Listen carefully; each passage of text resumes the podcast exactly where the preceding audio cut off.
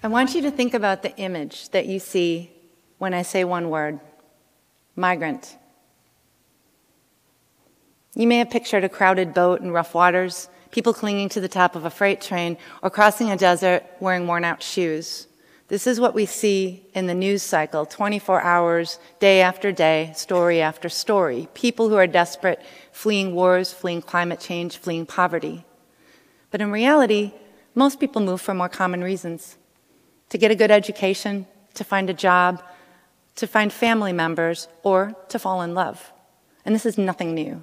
Archaeologists like me have been studying migration and finding that people for hundreds and even thousands of years have been moving around the globe, from er, Europe's earliest farmers to Vikings to pirates, Roman gladiators, and even Neanderthal cavemen, and people like you and me. Mobility is one of the things that makes us human.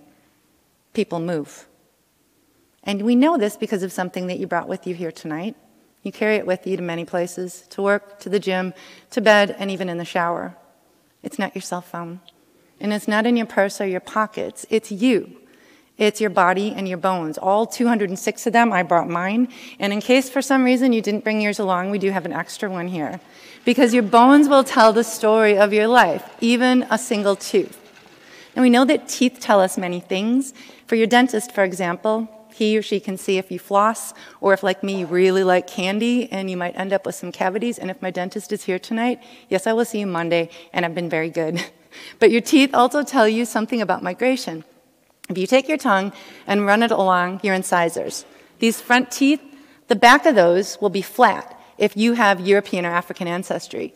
If you feel a sort of scoop or shovel shape, your ancestors may have been Native American or migrated from Asia. If we go inside the tooth to the pulp cavity, we may be able to extract the DNA and see if your ancestors came from Egypt or England or both. But we're not interested as much in your family's migration history as yours. And where that's where we go to the tooth enamel, what it's made out of, to try and find out if a person moved and even if, when they moved. And it's based on one simple idea that you are what you eat. All the minerals and elements in the food, like calcium, Oxygen, which is the O and H2O, sodium and salt, can tell us something about your diet. So we know if you like cornbread or white bread, if you prefer pork, chicken, or if you really like seafood. There are other elements that tell us where that food came from, and that includes sulfur, strontium, oxygen, and even lead, which of course you don't want very much of. But these tell us where the food comes from. And that can tell us where you were when you were eating it. And that is what archaeologists use to identify ancient migration. If we look inside the tooth enamel, we can see, for example, in your first molar, this is the one that was forming along with your baby teeth, but it's the only one you still have. And that tells us where you were living as an infant. If we look at the wisdom tooth, which is the last tooth to form, that enamel would have been mineralizing just before you hit your teenage years, so we know where you're living then. If we look at your bones, and in that pause, you just formed some new bone cells. That's telling us what you're eating and what you're doing in just about the past decade of life. So we can really track where people moved. And we've looked at this with hundreds and thousands of individuals to identify migration in the past. So I'd like to introduce you to some ancient migrants. If we go back in time 1600 years, we can go to the city of Copan where the Maya people lived in what's now Honduras.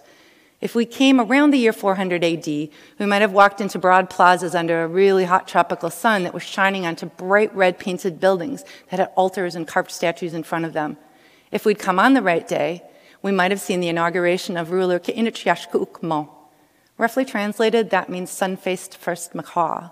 The Maya rulers had really great names, Bird Jaguar, Dark Sun, Lady Great Skull.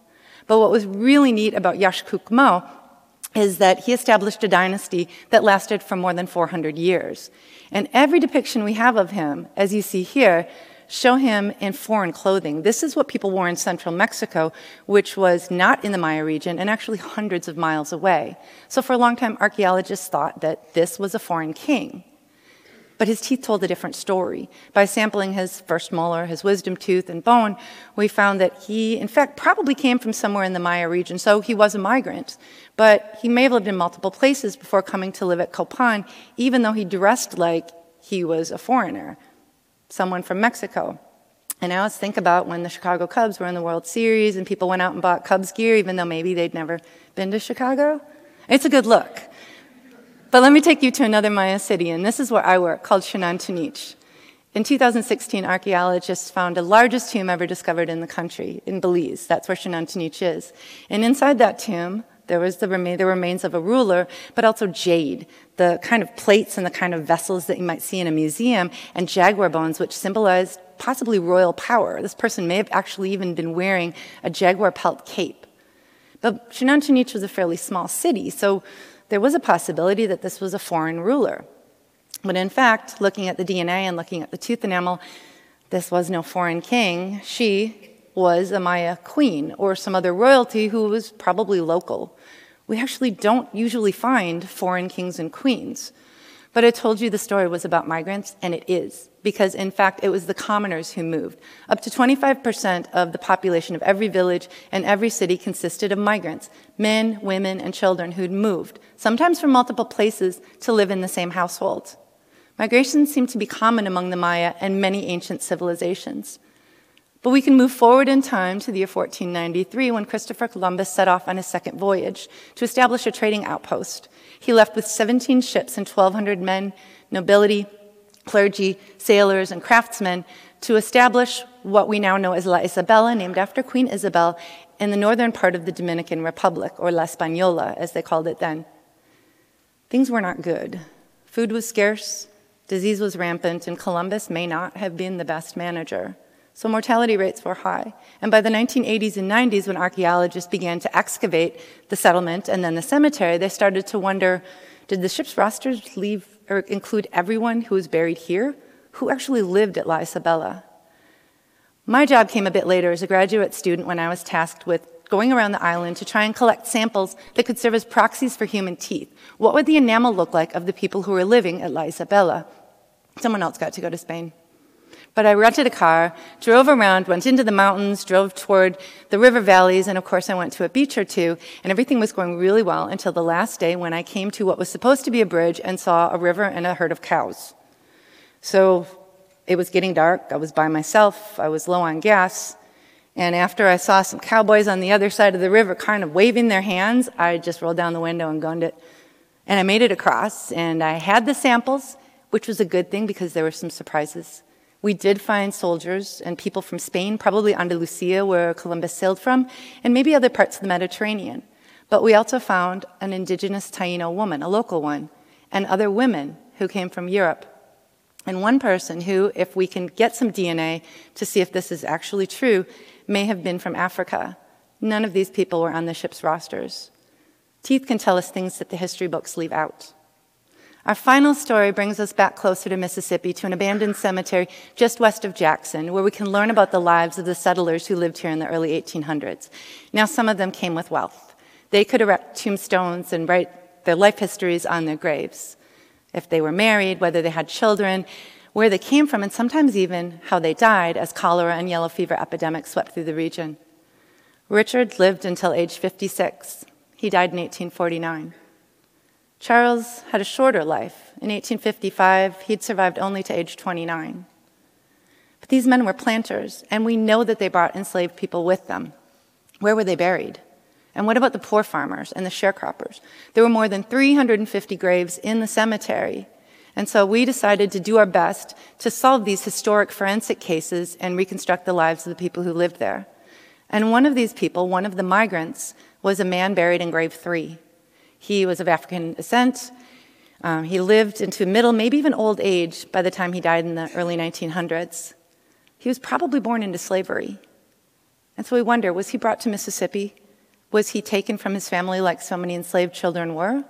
Or did he come after the Civil War to make a new life for himself or find family? He and the men with similar life histories, migrants, who were buried in graves 18 and grave 219, they made a good enough living that their families were able to give them nice burials, maybe even expensive ones. So even if we can't say their names, we can at least tell something of their stories. And migration is part of my story too. My grandparents came from Germany. My grandpa in 1923 to join his uncle, and my grandma a few years later. We just found their travel documents and a picture of my grandma on a lounge chair on one of the big ships that sailed across the Atlantic. We actually don't know exactly why they came. But I imagine it's for the same reason that people come today to the United States, because they had a hunger and a hope, if not to make life better for themselves, to do it for their kids. They met in Chicago, got married, and had two boys. One of those was my dad. I'm the third generation of my family to be here, and I'm also a migrant. I've come less than 10 years ago from the Midwest to live in Mississippi. So, whether your family has an ancient migration story or whether you look in the mirror and see yours, remember that every time you smile and show your teeth, you're sharing that. Thank you.